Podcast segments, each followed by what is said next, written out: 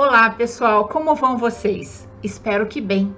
Eu dei uma sumida porque voltei a trabalhar fora. Ficar só com as biografias, para mim, ainda é um sonho, mas eu chego lá. Mas eu vou continuar fazendo as biografias com o mesmo amor, com o mesmo carinho para todos vocês. Só que às vezes elas vão demorar um pouco mais. Eu quero começar agradecendo aos apoiadores no canal no Catarse esse apoio é muito importante para que eu consiga manter semanalmente uma nova biografia no canal. E se você também quiser e puder se tornar um apoiador do canal, o link do projeto no Catarse está no final dessa biografia. Agora vamos lá, senta que lá vem história.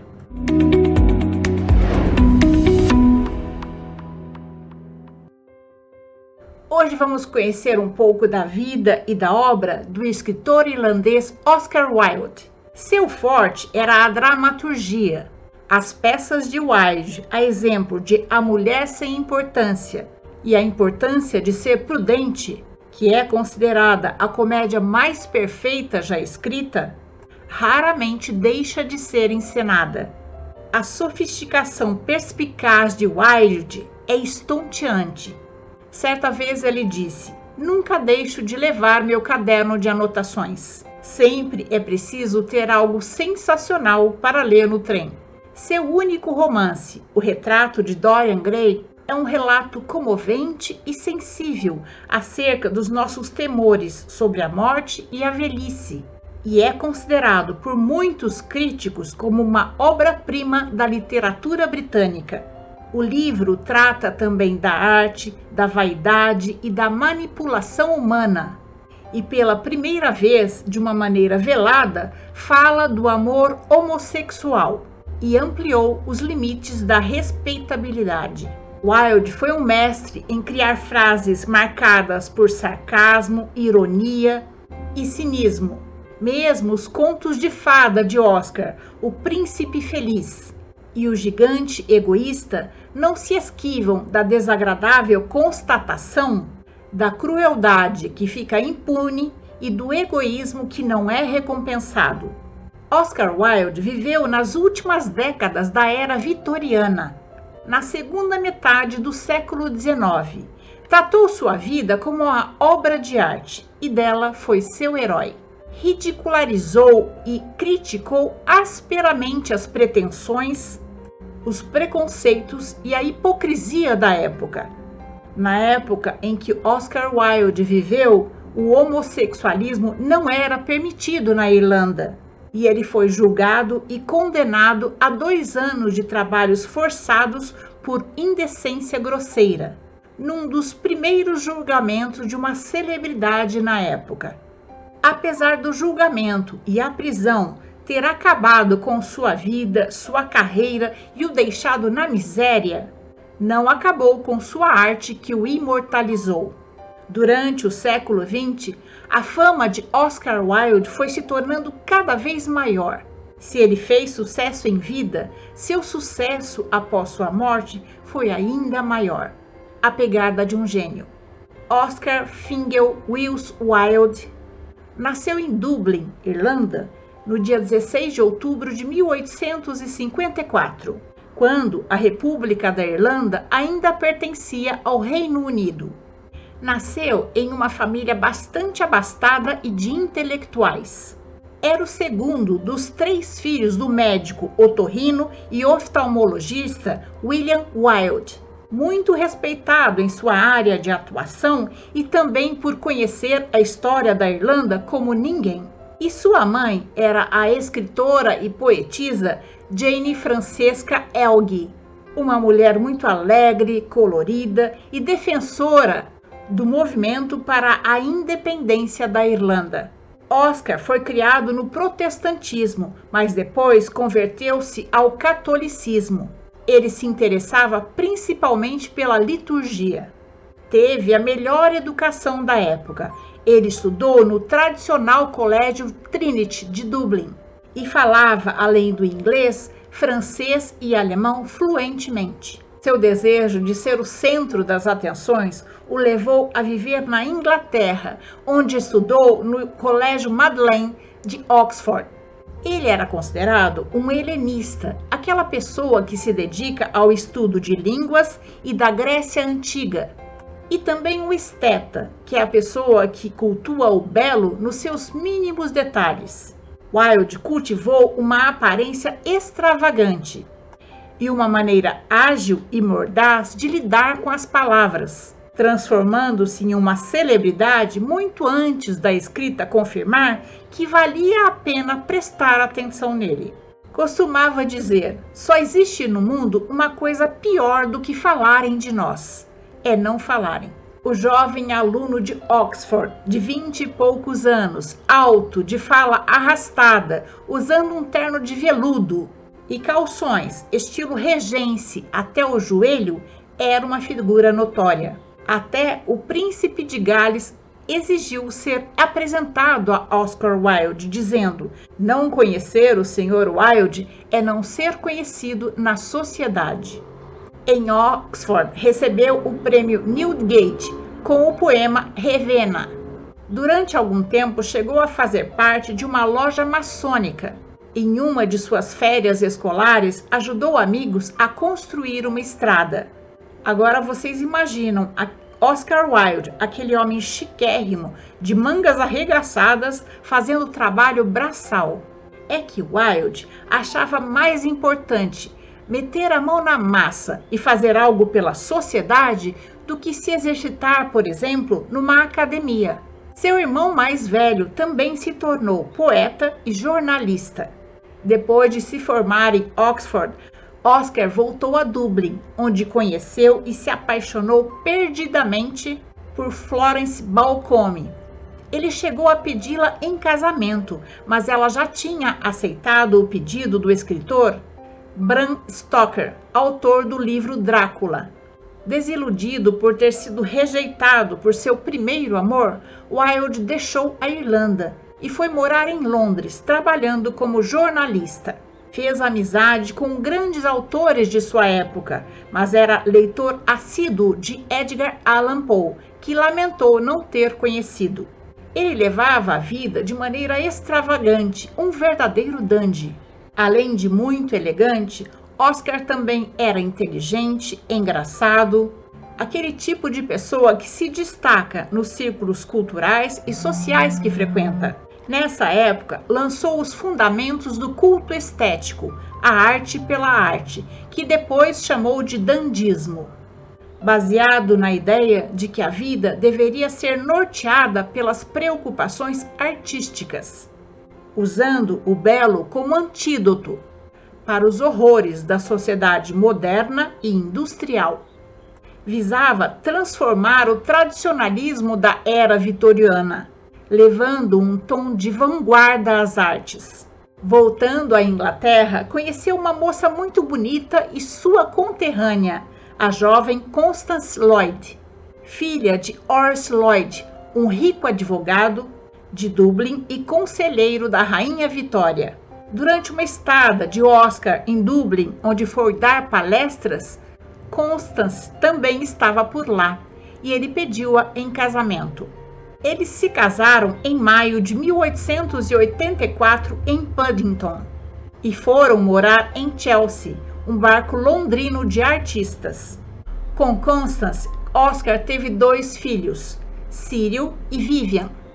Ele recebeu um convite para ser editor de uma revista de moda e transformou a revista. Além da moda, Wilde passou a pedir às senhoras da alta sociedade que escrevessem artigos diversos de interesse feminino, como música, literatura, arte, saúde, e a revista passou a fazer um enorme sucesso. Nessa época também ele começou a escrever peças de teatro e uma de suas peças fez um enorme sucesso e ele se tornou famoso. Inclusive, esta peça foi encenada na América e lá fez muito sucesso também.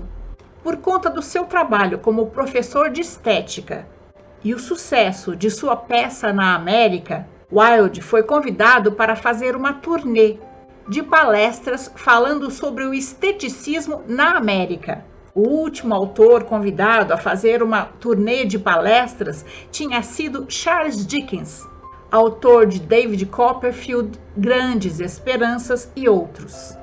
Ao passar pela alfândega nos Estados Unidos, Oscar disse: Não tenho nada a declarar, exceto meu gênio. Tornou-se muito famoso na América também, o que não era pouco, porque os irlandeses no século XIX sofriam muito preconceito nos Estados Unidos.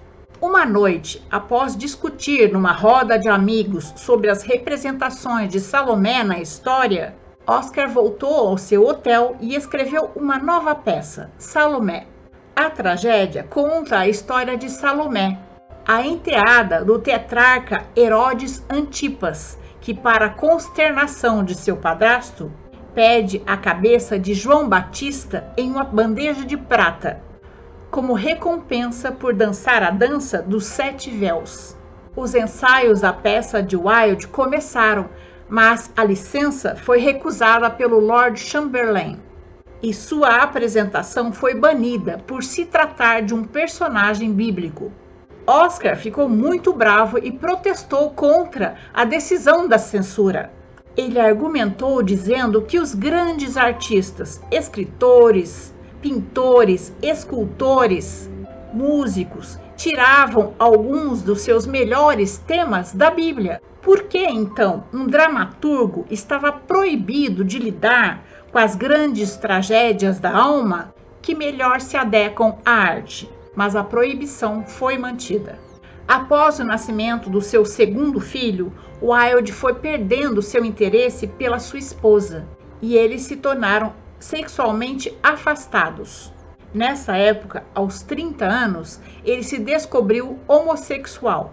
A homossexualidade de Wilde adquiriu a mesma fama de sua produção literária. Durante anos, a sua provocativa afetação havia suscitado rumores sobre sua preferência sexual, mas, como ele era casado e pai de dois filhos, ninguém tinha certeza. Em 1891, o poeta Lionel Johnson apresentou Wilde a seu primo, o Lord Alfred Douglas. Estudante em Oxford, filho do nono Marquês de Queensberry e conhecido pela sua família como Buzzy. Foi paixão à primeira vista. Buzzy era tudo que Douglas gostava: inteligente, bonito, educado, mas absurdamente destrutivo e egoísta. Wilde e Douglas passaram a ter um caso. Ele chegou a dizer uma frase que ficou muito famosa: Posso resistir a tudo, menos às tentações.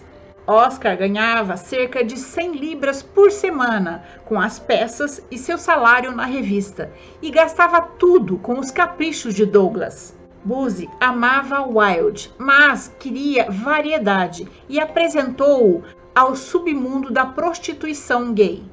Alfred Taylor, amigo de Buzzy, tinha um bordel masculino e ambos frequentavam o local. O pai de Douglas, o nono Marquês de Queensberry, era conhecido por seus modos brutos. Ele batia na esposa, nos filhos e implicava com Douglas o tempo todo. Wilde viu-se em meio à briga de pai e filho. Queensberry seguia Wilde e Douglas e várias vezes fez ameaça aos dois por conta do relacionamento deles. Em junho de 1894, o Marquês chegou a procurar Oscar em sua casa sem hora marcada, o que era uma indelicadeza. E na companhia de um capanga, ele disse: Se eu pegar você e meu filho novamente juntos em um restaurante público, vou espancá-los. A coisa estava tão feia que Wilde e Douglas compraram até uma arma para se defender. Em fevereiro de 1895, o Marquês deixou no clube de Wilde um buquê de legumes podres e um bilhete acusando-o de ser um conhecido e afetado sondomita. Foi a gota d'água. Instigado por Buzzi, Oscar entrou com um processo de difamação.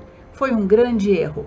O advogado do Marquês, Dr. Carson, interrogou Wilde sobre como ele percebia o conteúdo moral de suas obras. Com seu humor e petulância características, Wilde respondeu a Carson que obras de arte não são morais ou imorais, são apenas bem ou mal feitas, e apenas brutos e analfabetos cuja opinião artística são incalculavelmente estúpidas fariam um julgamento desse sobre arte.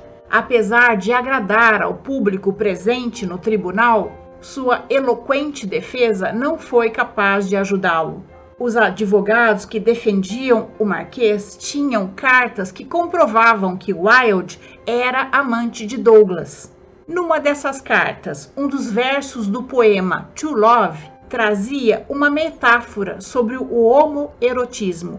E o promotor perguntou a Oscar: O que é o amor que não ousa dizer seu nome? O amor que não ousa dizer seu nome neste século é uma grande afeição de um homem mais velho por outro mais novo, como havia entre Davi e Jonas, e tal como Platão fez a verdade base de sua filosofia é aquela profunda afeição espiritual que é tão pura quanto é perfeita. Ela conduz e preenche as grandes obras de arte, como de Shakespeare e Michelangelo e essas minhas duas cartas. É neste século incompreendido, tão incompreendido que pode ser descrito como o amor que não ousa dizer seu nome, e por causa dele fui colocado onde estou agora. Essa resposta, apesar de bela e comovente, reforçou as acusações do comportamento homossexual de Wilde, que permanecia inquebrantável em sua honra de refinado intelectual e artista. E o julgamento terminou com o júri incapaz de chegar a um veredicto. A defesa de Queensberry então apelou e usou o próprio romance de Oscar, O Retrato de Dorian Gray, principalmente uma cena no segundo capítulo em que o cínico Lord Harry Wotton explica sua filosofia decadente e hedonista a Dorian, um jovem inocente nas palavras de Carson, que tentava mostrar através do próprio livro que Wilde seduzia rapazes mais jovens, como teria feito com o filho do marquês e passou as evidências, anunciando que havia localizado vários prostitutos que testemunhariam que fizeram sexo com Wilde. Seguindo o conselho de seus advogados, Wilde então desistiu da acusação contra o Marquês. Queensberry foi considerado inocente, porque o tribunal declarou que sua acusação de que Wilde estava posando de sondomita era justificada. De acordo com a Lei de Libelação de 1843, a absolvição de Queensberry tornou Wilde legalmente responsável pelas despesas de Queensberry em seu processo de defesa. Os elevados custos do processo levaram Oscar Wilde à falência. Ele viu sua fama desmoronar. Seus livros foram recolhidos, suas peças retiradas de cartaz e todos os seus pertences leiloados por credores. Além disso, como a prática homossexual não era permitida na Inglaterra, Oscar Wilde também foi processado pelo Estado por indecência grosseira e condenado a dois anos de trabalhos forçados. Alfred Douglas, o Buzi, que havia fugido para outro continente a fim de escapar da acusação, lamentou publicamente a prisão de Wilde a uma distância segura. Seus melhores amigos e ex-amantes, Robert Ross e Reginald Turner, tentaram convencer Oscar a fugir para a França. Porém, sua mãe o aconselhou a ficar e lutar. E como Oscar não queria ser chamado de covarde, ele então decidiu que a coisa certa a se fazer era ir para a cadeia. Oscar Wilde foi levado para a prisão, onde passou dois anos fazendo trabalho forçado, que consistia em andar por muitas horas todos os dias em uma esteira colhendo carvalho e dormir numa cela fria, sem banheiro, onde aos prisioneiros só era permitido ler a Bíblia e O Peregrino, a viagem de um cristão à cidade celestial. O regime de trabalho duro, pouca comida e cama difícil consumiu sua saúde. Em novembro, Wilde, cansado e com fome, desmaiou na capela. Na queda, rompeu o tímpano direito. A situação era tão grave que ele passou dois meses na enfermaria. Após a prisão de Wilde, Constance mudou seu sobrenome de seus filhos para Holland, a fim de dissociar-se do escândalo de Wilde, que foi obrigado a renunciar os direitos parentais sobre os filhos ela o visitou na prisão em 1896 para contar sobre a morte de sua mãe, Jane Wilde. Quando Oscar Wilde foi transferido para a prisão de Reading, começaram a se espalhar rumores sobre sua saúde, estado de espírito e uma suposta perseguição por parte das autoridades penitenciárias. Seu amigo Frank Harris que em 1916 escreveria o livro Oscar Wilde, His Life and Confession, interveio em seu nome, apelando para a autoridade suprema Sir Evelyn Bryce, escreveu para ele pedindo-lhe uma entrevista e nela contou o que sabia sobre Oscar, sua saúde, suas condições na cadeia, mostrando a ideia de que uma prisão não poderia se transformar numa câmara de tortura. Sir Evelyn concordou e pouco depois o diretor da prisão foi trocado e Wilde pôde receber livros e material básico para escrever. Solicitou então a Bíblia em francês, livros de gramática italiana e alemã, alguns trechos da Grécia Antiga, a Divina Comédia de Dante e os ensaios de Santo Agostinho. Na prisão, Wilde escreveu A Balada do Cárcere de Reading e De Profundis, de 1905, uma longa carta de 50 mil palavras a Alfred Douglas, o causador de sua desgraça. Não teve permissão para enviá-la, mas teve permissão para levá-la consigo quando saísse da prisão. A primeira metade da carta termina com Wilde perdoando Douglas para o bem de ambos. Na segunda metade, Oscar lamenta a qualidade do relacionamento dos dois. Bose o teria destruído como artista, era o homem fatal, a cabeça da medusa que transforma homens em pedras. Identificou nele muita arrogância e vaidade. Por exemplo, ele nunca se esqueceu de uma vez em que esteve doente, o que Buse lhe disse na ocasião quando não está num pedestal, você não é interessante. Da próxima vez que estiver doente, eu partirei de imediato. Wilde escreveu: Ah, que grosseria de caráter! Oscar Wilde foi libertado da prisão em 19 de maio de 1897. Poucos o esperavam na saída, entre eles o seu melhor amigo, Robert Ross. Ao ser solto, deu a carta a Robert pedindo que enviasse uma cópia a Douglas, que mais tarde negou tê-la recebido. Na mesma noite em que foi solto, Wilde partiu para a França e jamais voltou à Irlanda ou à Grã-Bretanha. Passou a usar o pseudônimo Sebastian Melmoth, em referência ao mártir católico São Sebastião, e ao personagem Melmoth, que vendeu a alma ao diabo suas roupas tornaram-se mais humildes e ele passou a morar num lugarzinho pequeno de apenas dois cômodos. E sua produtividade literária também era pequena. Constance tinha se mudado com seus filhos para a Suíça, matriculando-os em um internato de língua inglesa na Alemanha. Wilde foi atrás dela para tentar ver os filhos e ela deixou, com a promessa de que ele nunca mais voltasse a ver Douglas. E passou até a ajudá-lo com uma mesada, só que ele não cumpriu a promessa. Pouco tempo depois, encontrou-se com Douglas e ambos foram morar juntos em Nápoles. Constância, então, cortou a visita dele aos filhos.